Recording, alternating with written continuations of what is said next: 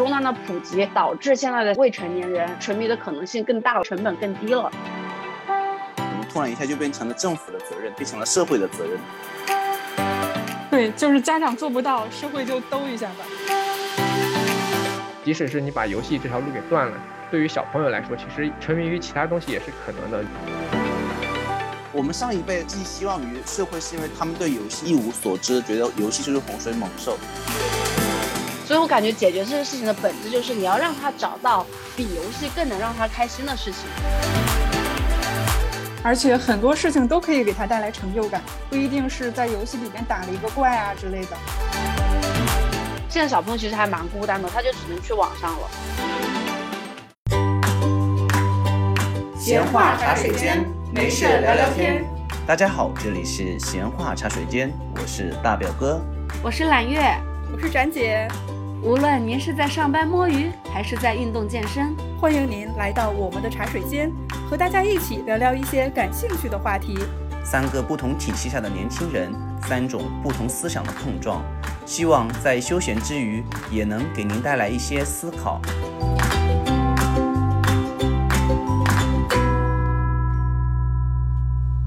大家好，这里是闲话茶水间，我是大表哥，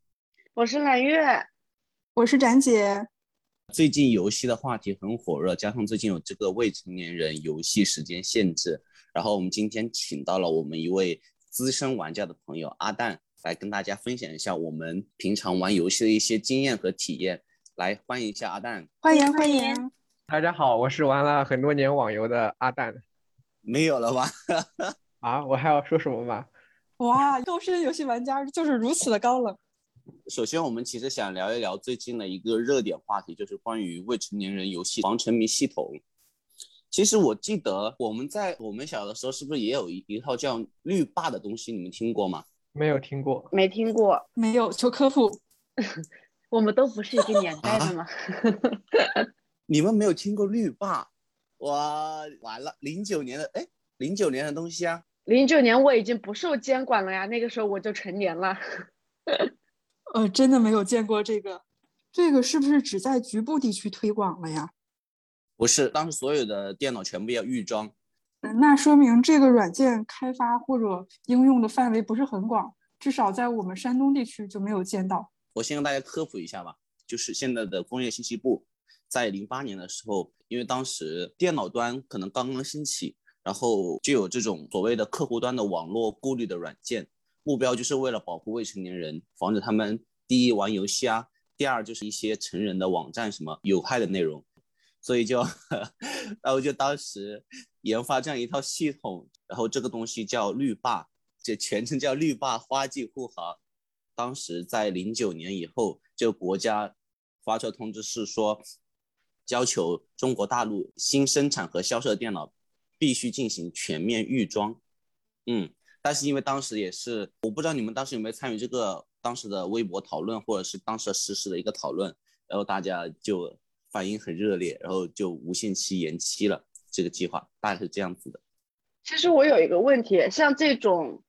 就是基于硬件的，它怎怎么能判断这个硬件之后是谁在使用呢？它是不是要在那个所有的中小学强制性要求安装呢？这个来。这个我就跟你们讲，这个怎么强制？当时教育部、财政部、工信部和国务院联合发了一个文件，要求各中小学已经联网或正要联网的计算机终端必须安装此软件。呃，那他说的就是还是针对学校和建到教育网络的这个局域网的这些终端嘛？这第一步，第二步是要求在中华人民共和国境内生产或销售的个人计算机。出厂时必须预装，这个风一放出来，大家反弹很厉害。然后就在七月一号前一天，六月三十号，就工信部宣布无限期延缓这个要求。对，因为我看下来，我刚刚也在查这个东西，我发现好像当时推的时候，政府是要求所有的新电脑都要装这个软件嘛，但是好像因为 bug 比较多，就最后就比较的尴尬，就不了了之了。所以我们没听过，应该是正常的。我不知道为什么，大表哥，你当时是有接触过这个吗？它取消预装是六月三十号，然后其实这一部分在零九年的八九月份的时候又进行了一次全网的讨论，嗯，然后这个讨论一直延迟到了一零年初，所以当时我可能大大概零九年上网的时候，大概有有经历过这个讨论在贴吧里面。就是我们刚才聊到了绿霸，这里我们想探讨两件事情。第一个，游戏对未成年人危害有多大，会造成怎样的影响，这是我们想要探讨第一点。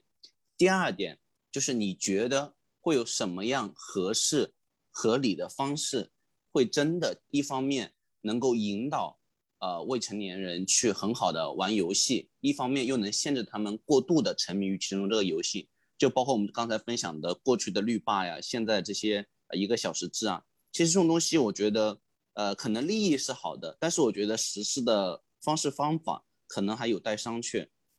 其实我觉得现在大家都在讨论说这个一小时防沉迷制，然后。广泛的声音是讲说游戏不是洪水猛兽，以前有什么现在有什么，就是不管是家长还是小朋友还是谁，其实大家都会知道说过度的沉迷游戏是不 OK 的。但是大家可能反感的是，说这个事情不应该由你国家来管，不应该由你变成一个规章制度来管，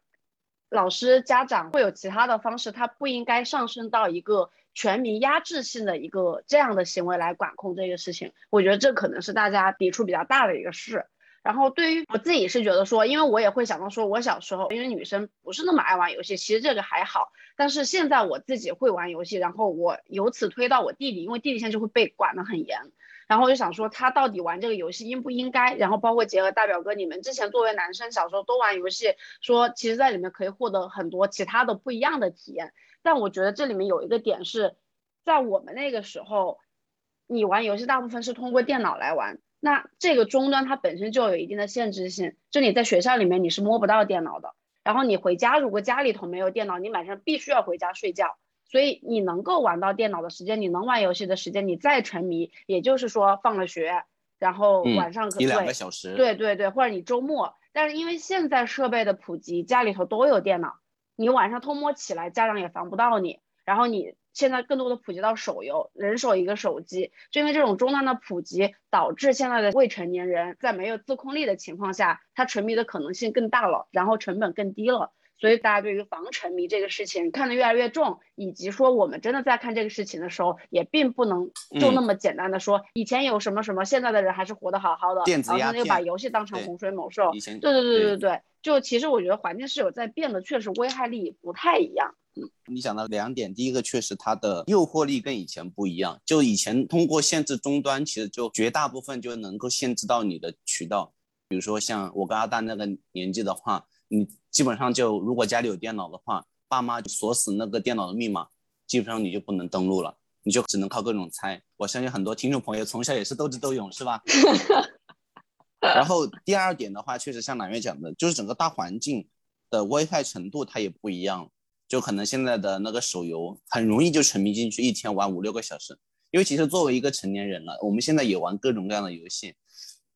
我们觉得啦，就是作为一个相对有自制力的成人，我觉得有的时候我们也控制不住自己，对吧？因为大表哥早上要早起，然后有的时候打游戏上了头，他说最后一把，最后一把，不管是输了还是赢了，他都会说再最后一把。对呀，是的。就比如说我第二天要七点起，然后我本来就玩到十点半十一点就要睡了，然后可能比如说连跪了几把以后，就想着我一定要赢，赢完一把以后乘胜追击，然后赢完两把以后再来一把，就那种你这种心态。是你很难控制的，在那当下的情景下，虽然你后面回想说，哎呀，当时是有点沉迷了，但是游戏这个东西嘛，它有会总会有这种类似那种及时反馈给你，让你永不满足，所以你就很难控制住自己。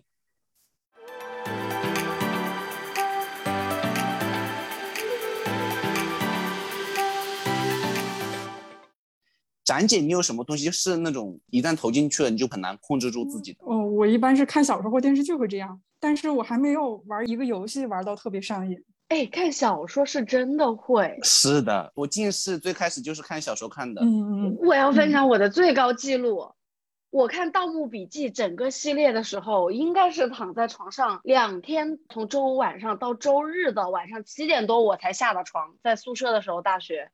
我室友都觉得我宛若死在了那个上头，好可怕。我就说大家都在防游戏沉迷，说到这里好像是没有在防其他的这种防小说沉迷啦什么的这些，其实好像都差不多耶。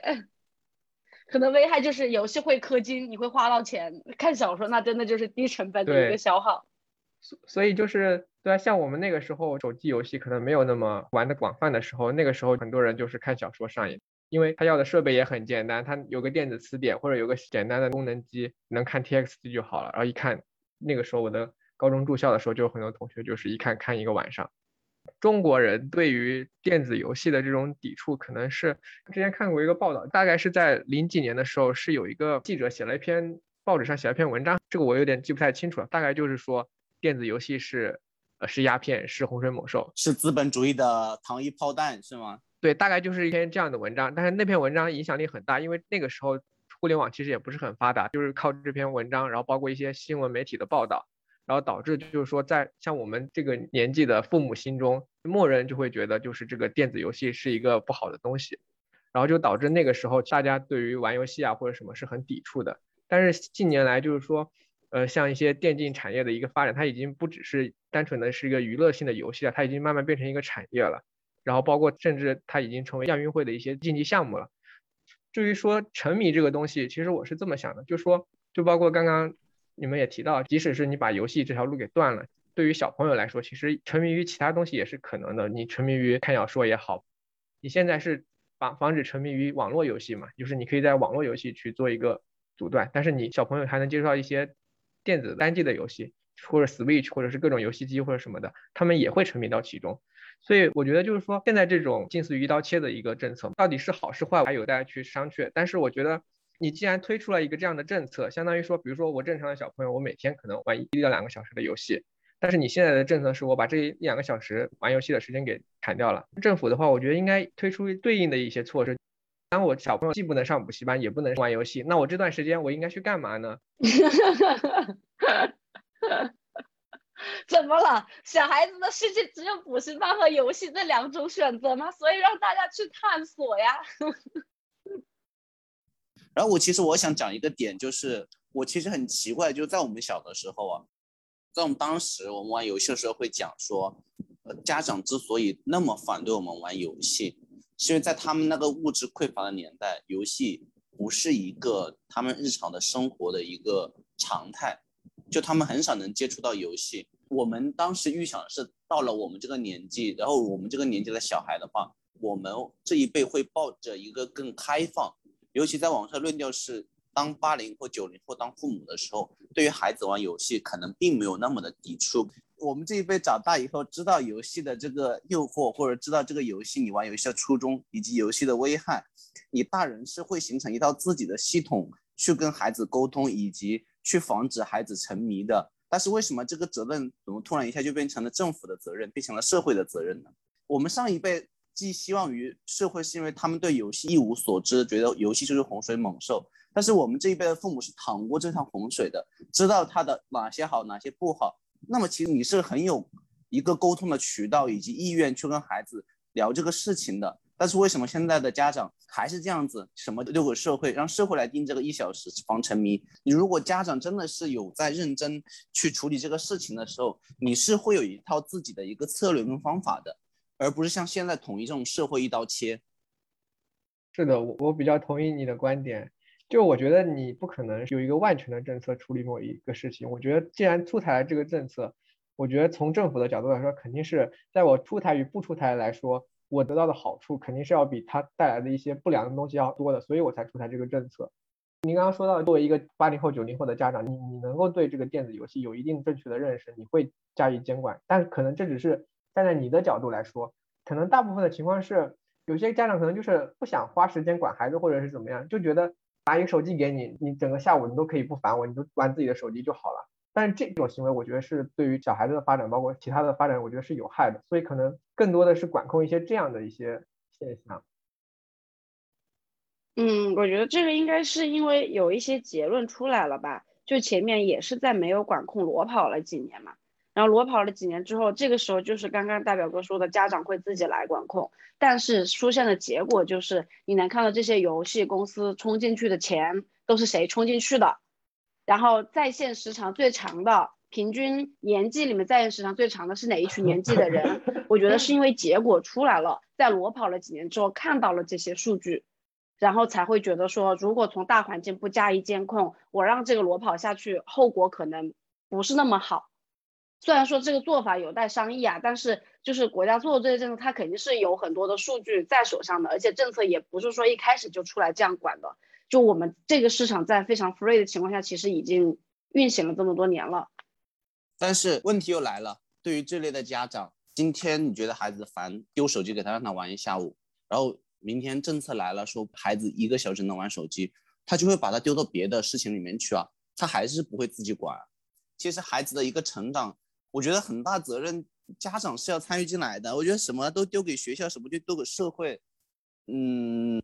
对，就是家长做不到，社会就兜一下吧。对啊，他社会兜底了。哦，对，咱你这个概念真好，社会兜底。但是现在国家不能完全的鼓励这种，就是你要是带不好，你你就别生这种言论和这种思想，真的不能普及出去。人口在减少呀，因为。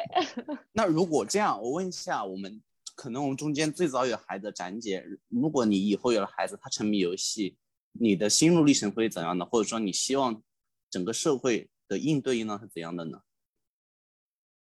哎，我还是希望他是一个有自制力的孩子。就还是每天用一小时玩个游戏，然后其他时间开始学学习，或者动动手做个小机器拼个乐高什么的。不希望把所有的时间都放在网络游戏上。那孩子哪里有自制力啊？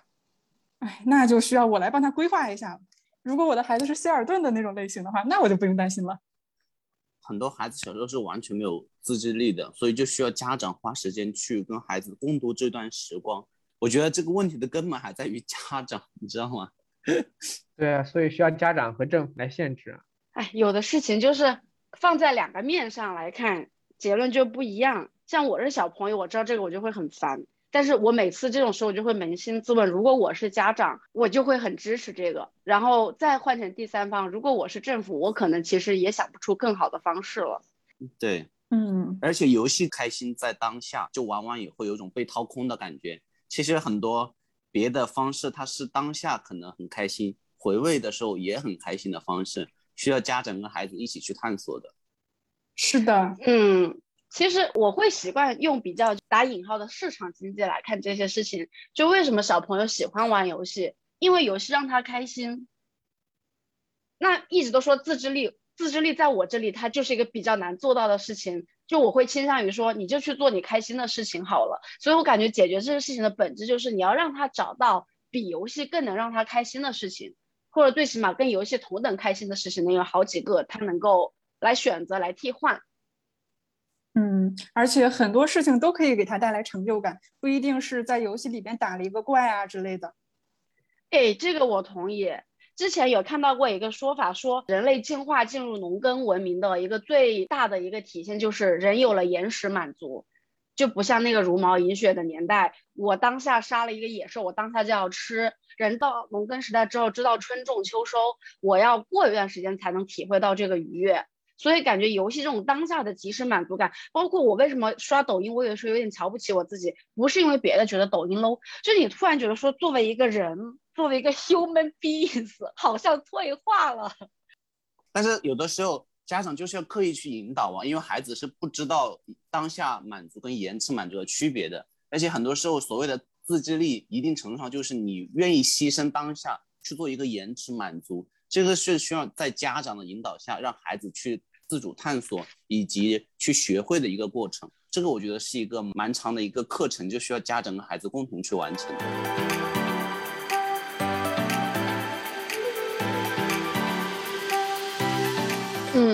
倒是有一个疑问，就是那个时候那个年代，就大家可以回想一下，小时候是有什么途径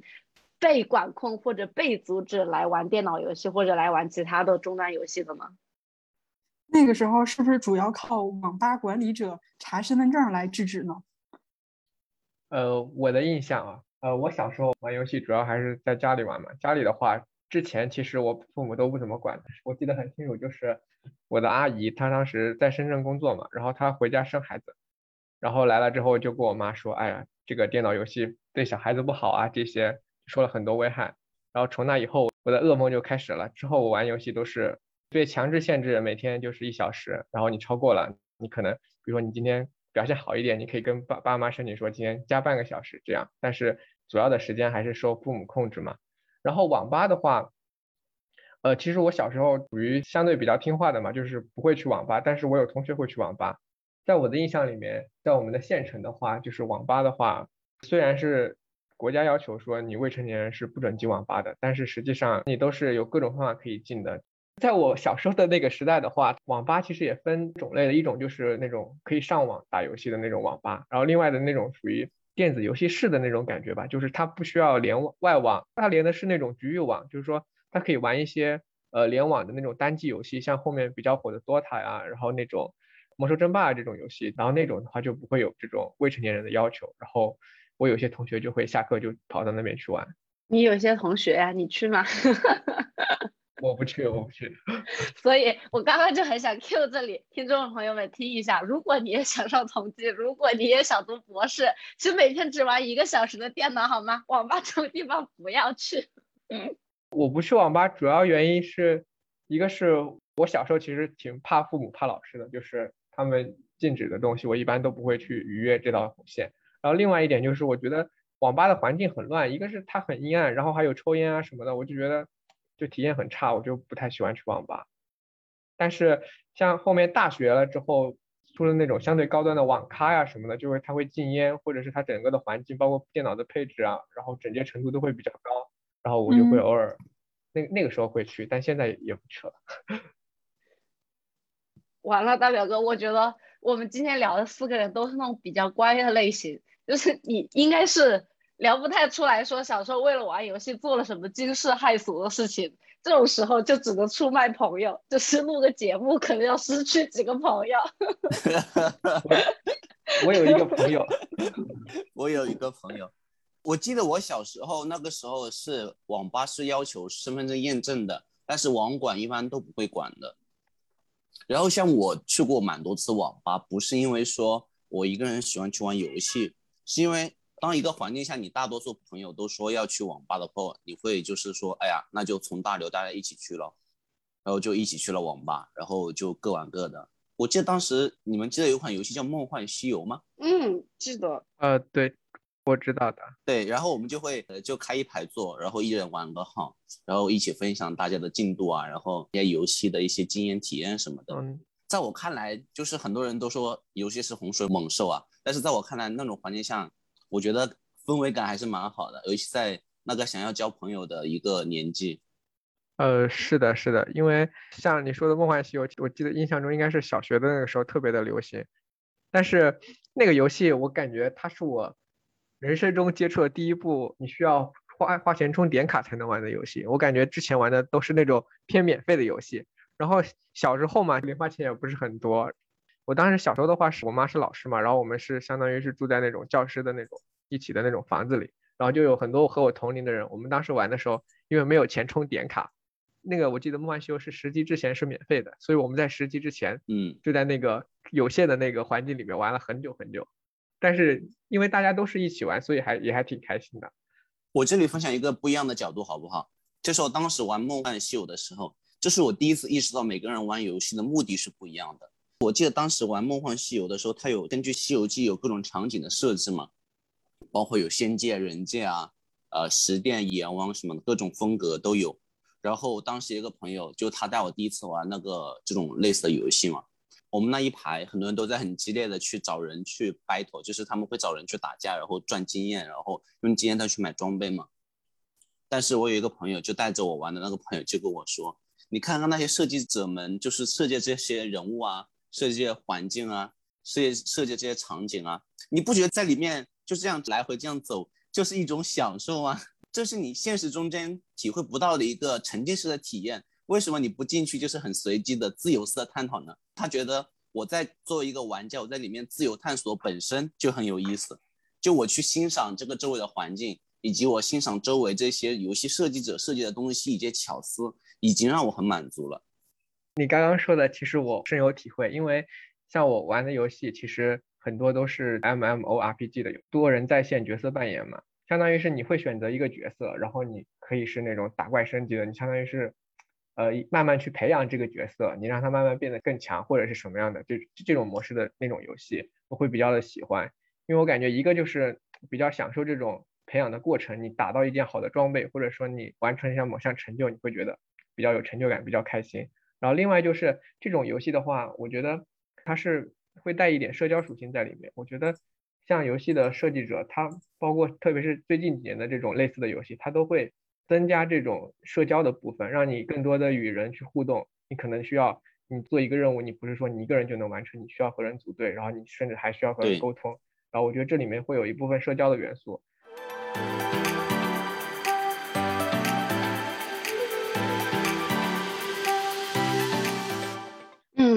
到这里，其实我想让大家探讨，就我们可以说一下，就如果说我们小的时候没有那么多游戏的时候，大家主要在玩什么呀？或者是现在，然后现在小朋友觉得他不能玩游戏，现在又有什么可以玩的呢？就包括大人作为我们，我们周末也可以搞的事情。哦，我小时候可多了。我小时候那种时候都是散养嘛，就是大家父母都很少有时间管我们吧。在我那年代，就是一个大院子，大家都住在一起。但是父母都出去做生意啊、上班什么的，嗯，白天基本上就是整个院子里面都只有爷爷奶奶辈的，再加上各种小孩，然后我们就会在院子里面玩，大家的爷爷奶奶就会相互一起照看，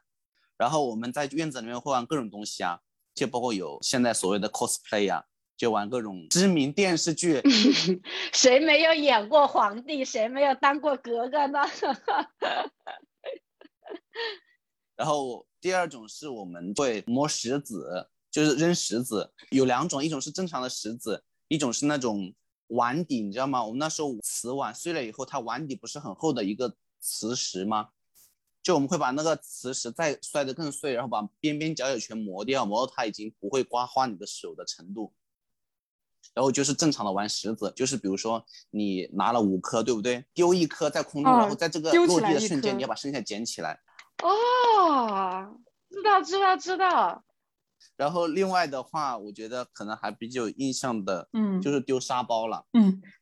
我们都玩过这个。对，这个我们也玩过，就是我们会自己用那个小麻布袋子缝一下沙包，用爷爷奶奶帮我们缝，里面丢沙子，然后我们就分为两队，就中间站两个人，一边站一个人，然后丢，砸到谁了，谁就退出这个比赛，就输了。所以你们那个时候幸运的就是因为有一群可以一起玩的伙伴，然后都是户外的游戏。对，这个那展姐呢？展姐，你小时候也在这种院子里头长大的吗？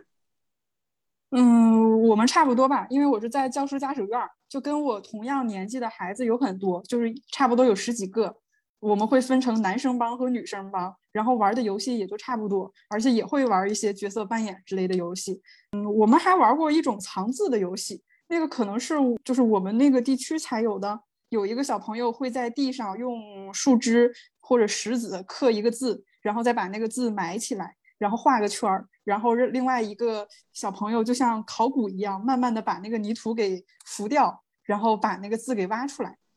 有这么一个比较特别的游戏哦，就尽量要把新填的土抹开，但是又不破坏原有刻的字。对对。到底是教师职工小区，就是满满的文化气息，有没有？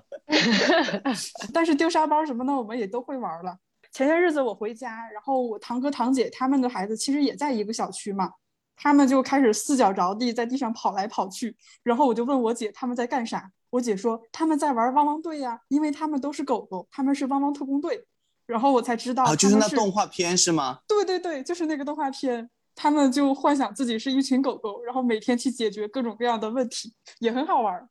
就其实小朋友快乐其实都很简单。然后我小时候其实也跟展姐一样，就是那种教工的院子里也是很多同龄人，也都是那种户外的活动吧，就是捉迷藏玩的很多，然后丢沙包啊，还有一些其他的打弹珠什么的。另外还有就是我记得很清楚，就是当时我们那有一个年纪比较大的人，叫小名叫东东吧，然后那些老师就叫我们叫冬瓜军团。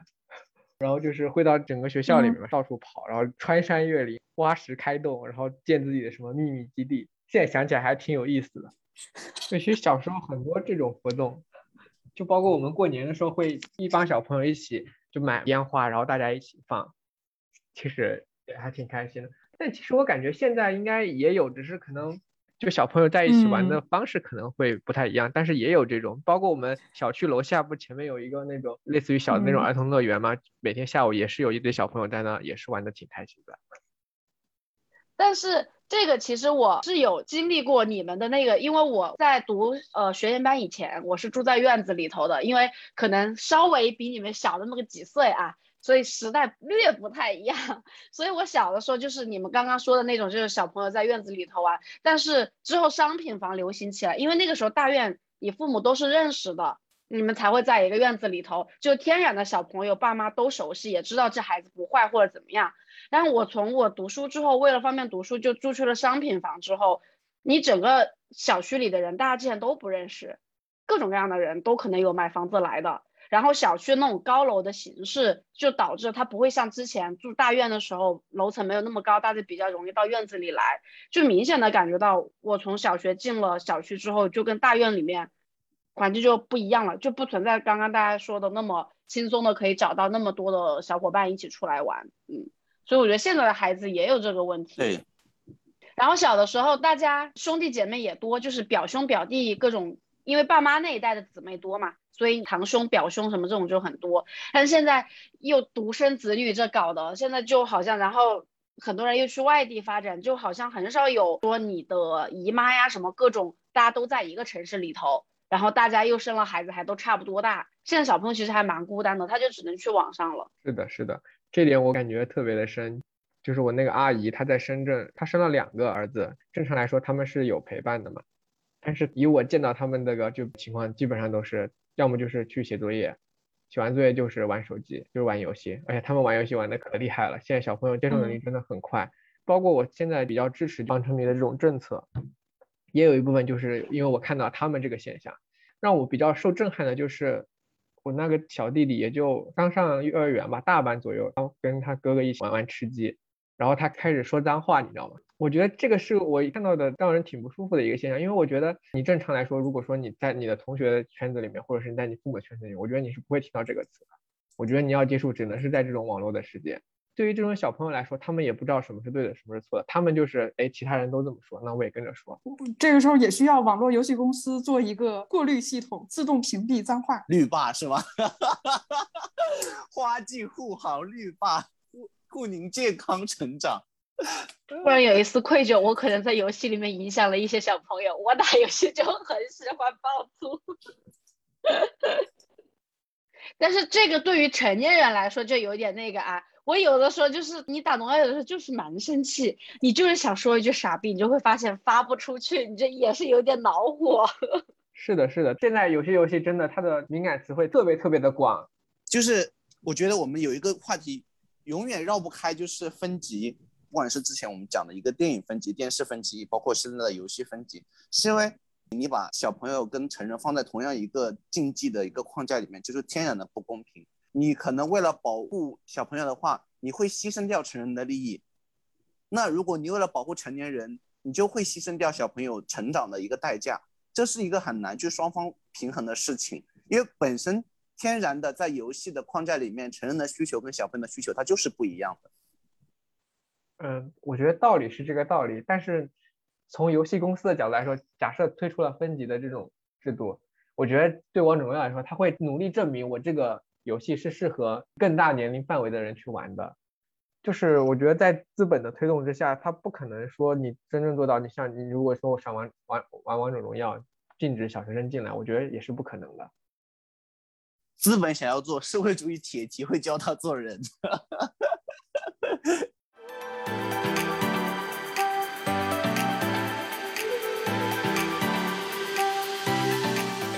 聊到我们游戏的类型啊，其实我们今天也想聊一些主流的游戏的一些玩法。你们就是有玩过一些什么游戏吗？你们知道他们属于什么样的一个类型吗？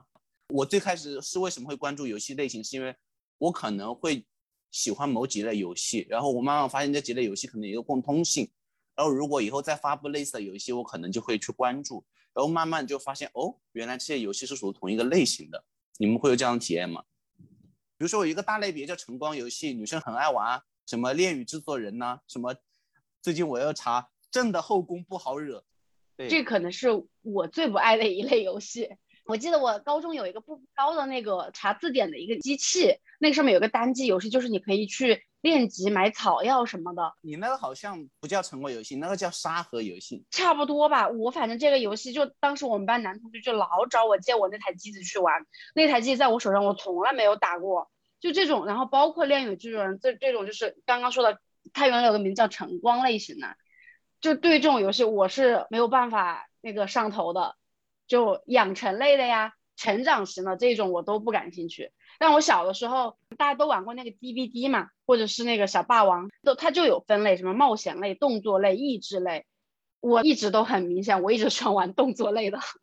而且还需要有多人互动的。对，就要么是你有队友跟你一起呃对抗 NPC，要不然就是你们两个对打。就我一定要有个伙伴跟我一起玩。所以就那个时候玩那种游戏，然后现在可能玩荣耀，像吃鸡之后，我自己一个人是不会玩的，就有朋友叫我才会玩。然后像什么消消乐，我有一个大学的同学，女生，她消消乐从大学到现在已经七年多了吧，都不知道到几千关了还在玩，哇，我就觉得震惊。我女朋友也是这样，然后包括我有个高中同学也是这样，就消消乐玩的特别特别多的。我那朋友我觉得他到五千关了吧。那展姐呢？我不玩消消乐哦，我好像玩过一阵子，但是很快就弃玩了。我比较喜欢玩的游戏，就是曾经一度喜欢的，就比如说刚才说的那个《恋与制作人》，那个我很认真的玩了两年，那个就是花钱养四个野男人的故事。然后我就是 氪金了没？展姐充钱了没？哦，我氪金了。嗯，对，而且他情人节的时候会有活动，我可以买我跟他专属的互动。哎呀，嗯，你知道他有多贴心吗？就是前些日子我已经离开那个游戏已经快一年多了嘛，但是那个游戏还会给我打电话，然后我在里面粉的那个跟我互动最多的那个男主角，他会给我打电话。然后说那个今天晚上有空吗？我已经很久没有见到你了，改天我们一起去哪里看一看星星吧。而且就是他，而且这个游戏有多么好呢？就是，嗯，我当时我也是单身，然后有一天早上起来，外面下雪了。这个时候，游戏里的他就会结合外界的天气变化环境，就会说今天风很大，天气不好。我下了班之后，我骑摩托车来接你。我的妈呀！就是那种 现实中的。我的天！而而且我真的是喜欢到了会参加他跟肯德基或者跟其他那种，就是我会去肯德基买一个套餐，那个套餐里边会送那个我喜欢的角色卡。然后我就会跟店员说：“我想要白起，我想要白起。”就特别羞涩的指出了我喜欢的那个人的名字。然后他会在肯德基里再给我打个电话。我还把那个游戏里边角色的名字改成了我自己的名字。这样的话，他会说：“亲爱的小展，今天开心吗？”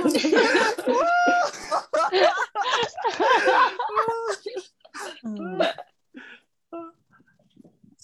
来月，你玩这个游戏吗？我玩过，但是我上不了头，我就卸了。我不是一个游戏重度患者，我大部分玩游戏都是因为你身边的朋友都在玩，所以你就赶热潮去玩。但是很明显，这个游戏也是火起来之后，我下载过一个星期吧，实在是玩不下去，我就卸了。但是问题是，王者荣耀我当时也是出于这种心态玩的，我就玩上去了。所以可能就是你先天喜欢什么东西，就是会顺着那个去。那展姐当时是为什么没有再玩了呢？嗯，一方面是它需要氪的金越来越多，而且就是你后来抽到的卡牌重复率很高，那个就渐渐降低了你对这个游戏的体验感。另一方面是它这个游戏的 bug，剧情上的 bug 比较多。后来我喜欢到那个游戏，喜欢到了一个什么程度，就是已经开始为它写同人文的程度了。但是你写的过程中，它就会对近期的剧情进行一下更新。然后这个更新跟你写的同人文之间又会有一点点差异，你想要努力跟上他那个设定，但是又跟不上，然后就会很疲惫。嗯，后来就慢慢的就弃完了。展姐好神奇，就是他一边粉一个，一边又开始写他的同人文，所以你对他的情感到底是什么情感？不是，就是真的会 喜欢上游戏里面那个叫白起的警官，然后我就会脑补跟他的前生今世。就是这样一个心态嘛。哦，嗯，我以为你说的同人文是去写他跟另外一个男生的同人文啊，不是的，不是的，是我跟他的故事啊啊，那我理解了，可以明白了。这就是有才华追星跟没才华追星的区别。嗯，哦啊，我我还玩塞尔达，我很喜欢玩塞尔达，但是我玩了两年，我现在依然没有去城堡把公主救出来，因为我水平操作什么的实在不够。但是我还是可以去采采果子，然后做做药，然后去解解神庙，去溜达溜达，然后拍拍照什么的。我觉得塞尔达的世界特别的美，在那个世界里面，我就可以观光，而且我会把心情沉浸到里面去。就是每一个红月之夜出现的时候，我都是很害怕的。我会躲在一个草丛里，等到那个夜晚过去之后，我再出来活动。呃，我不玩，但是我玩类似的游戏，它这种就是 M M O R P G 嘛。我其实也比较喜欢玩这种游戏，它相当于就是你会选择一个主角，就是你自己，然后你可以慢慢的把它培养变强，这是一种玩法嘛。另外的就是像展姐刚刚说的那种，在游戏里面可能偏休闲玩家，包括我玩游戏也是比较看重的就是游戏的画面嘛。现在有些很多游戏它的画面做的特别的精美，就是我之前玩一个叫，呃，不知道你们有没有听过，就是那个天涯明月刀吧，应该是。它那里面的那个场景做的特别特别的真实，它有一个场景好像就是西湖的那个景色，你就站在那个地图上面，你去看这个景色，就觉得特别特别的美。对于游戏来说，可能有些人注重的是玩法，有些人注重的是变强。有一个神级游戏是叫《最终幻想》，是吗？说那个，因为我记得当时好像是巴黎圣母院被烧的时候，然后大家就说，就只能去这个游戏里面重温了。据说场景是做的一比一的真实。好好吧，我们聊最后一个东西吧，就是你为什么会玩游戏啊？就你觉得你在玩游游戏到底是在玩什么？到底在获取什么？其实对于之前我们分类的很多游戏，我个人来说，并不是说我会完全痴迷于某一类，我是喜欢，比如说不管是哪一类游戏，呃，我的朋友在哪里玩，我是愿意为了我的朋友去那边玩，然后大家在一起，我觉得玩游戏的时候唠唠嗑、聊聊屁什么的，我觉得都很喜欢的。我觉得游戏对我来说是一种线上的社交的一个体验，这是我玩游戏的一个很大的一个得到满足的地方。呃，我玩社交也和你类似吧，也是偏向于带社交的，所以我不爱一个人玩。像那种单机游戏，我可能除非是那种剧情我很感兴趣的，像之前玩的《古剑奇谭》这种，我能玩进去。像其他的很多一些三 A 的大作。其实我觉得我一个人玩我玩不进去，所以我也很少去涉猎这些游戏。然后像我刚刚也一直说到的，就是我喜欢的那种角色扮演类的这种游戏嘛，因为我感觉啊，这种游戏其实有一定程度上它像一个小的社会一样，它有人情世故在。然后其实里面也会有一些很有趣的点，包括它里面有一些经济的系统，就是你可能做商人的有可以囤货，就是你可以低价买进高价卖出啊这些。然后另外就是它可以与人社交嘛。就是像本科那个时候，英雄联盟很火，但是那也是取决于大家周围的朋友们都在玩。但是后面慢慢大家毕业了就没有时间玩这个游戏之后，后面我也是跟着不就不玩这些游戏了。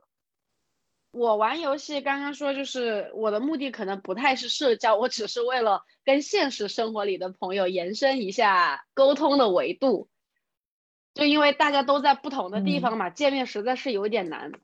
所以就是你要跟你以前的朋友维持互动，就只能通过线上。所以我玩游戏就也很少跟陌生人打，或者说通过他去社交什么，就都是认识的人约好，大家才会上线。百分之八十的情况吧，就除非是心情不好，你没真的没事儿做或者怎么样，一般就是朋友叫上线，或者你约到了朋友才一起上线的，就有点像就朋友聚个会的感觉。对，实在是太难约了，大家天南地北的。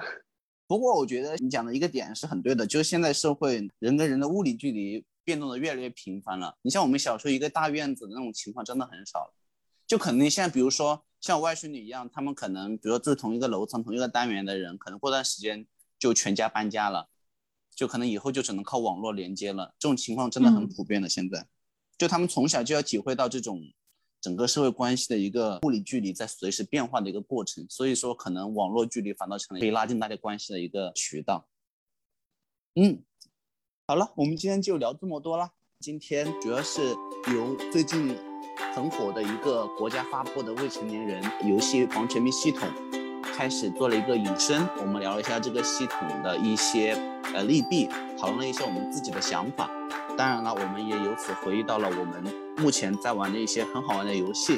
然后我们也聊到了我们从童年起大家玩的各种有意思的一些小游戏。当然，如果听众朋友们也有类似的一些回忆的话，也是一个很美好的记忆。然后最后我们集中聊了一下我们到底为什么在玩游戏，以及我们玩游戏到底想获得些什么。